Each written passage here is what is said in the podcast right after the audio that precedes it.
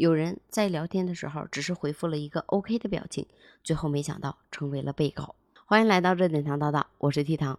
最近网上有这样一个消息引起了大家的热议，在二零二二年十二月二十二号的时候，郭某某在微信上与刘某云商量他儿子刘某伟欠钱还款的事情，就给他发了这样一个消息，说要求刘某云成为妻子刘某伟借款事务的债务担保人。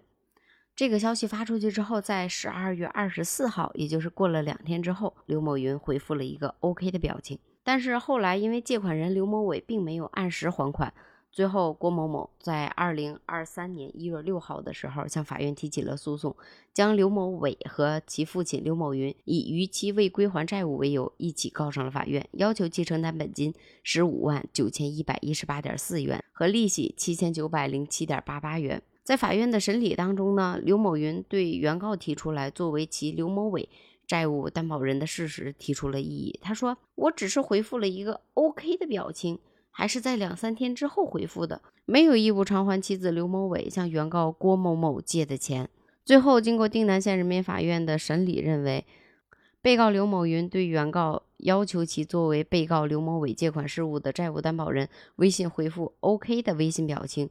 表明已经同意作为此笔债务的担保人，有义务在被告刘某伟逾期未偿还借款时承担借款偿还的责任。最后，双方经过调解达成了协议，被告刘某云与被告刘某伟共同承担还款责任，并在约定期限内偿还原告郭某某相关的款项。对于这件事情，有的网友留言说，没有书面文字和当事人签字也可以。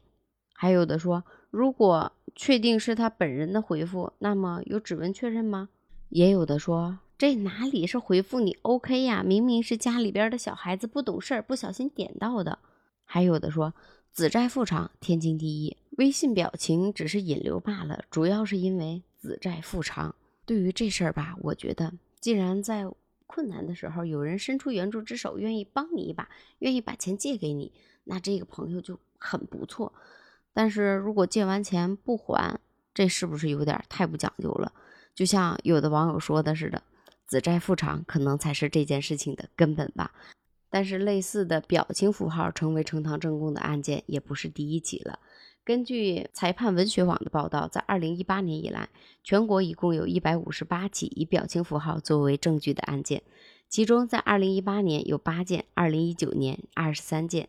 二零二二年六十六件，二零二一年六十一件。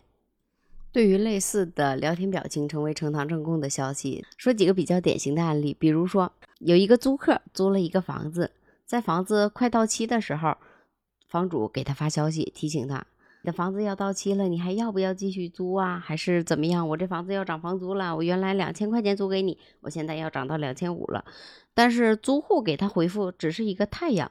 后来房主也一次又一次的给租户发消息，提醒他房子要到期了，你还要不要续租？房子要涨房租了，你还要不要租？但是租户一直给他回复的消息就是一个太阳。在房东看来，可能太阳是微信的表情，意味着嗯对方是认可的。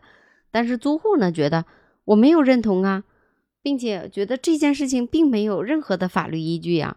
最后经过法院的审判，支持出租方，认为。应当认定承租方同意按照加租后的标准继续承租，同时判决承租方承担租期满后相应的房屋占有的使用费。然后之前在郑州也发生过类似的事情，郑州一个汽车公司和另一家汽车救援公司有一笔三万七千块钱的拖车费用一直没有结。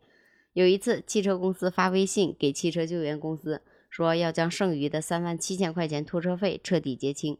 双方之前所有的协定全部作废，然后汽车公司就给汽车救援公司转账了三万七千块钱。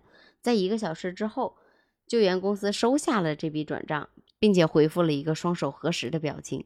但是在事后，救援公司却发现有七张价值一万一千两百块钱单子没有结。但是汽车公司认为之前已经说过了，彻底清账，一万一千两百块钱是包含在三万七千里面的。因为当时两家协商无果，于是就走到了法庭上。最后经过法院的判定，认为救援公司发的核实的表情表示赞同是一种态度，即已经表示同意彻底结清账。再结合其他的证据，法官认为救援公司已经知晓这笔款项全部结清，债务终止，判决驳回原告救援公司的诉讼请求。最后，这家汽车修援的公司就是因为回复了一个双手合十的表情，输了上万块钱的官司。对于表情包成为呈堂证供的案件，你怎么看？欢迎评论区里边留言。有的网友觉得太草率了，也有的网友说，那每个人对表情的理解也不一样啊。还有的说，那以后是不是不能随便发表情了？反正不管是怎么样吧，如果说涉及到金钱方面，我们还是尽可能的白纸黑字。尽量不要草率的回复吧。对于这事儿你怎么看？欢迎评论区里边留言。好啦，我是 T 糖，我们下期再见，拜拜。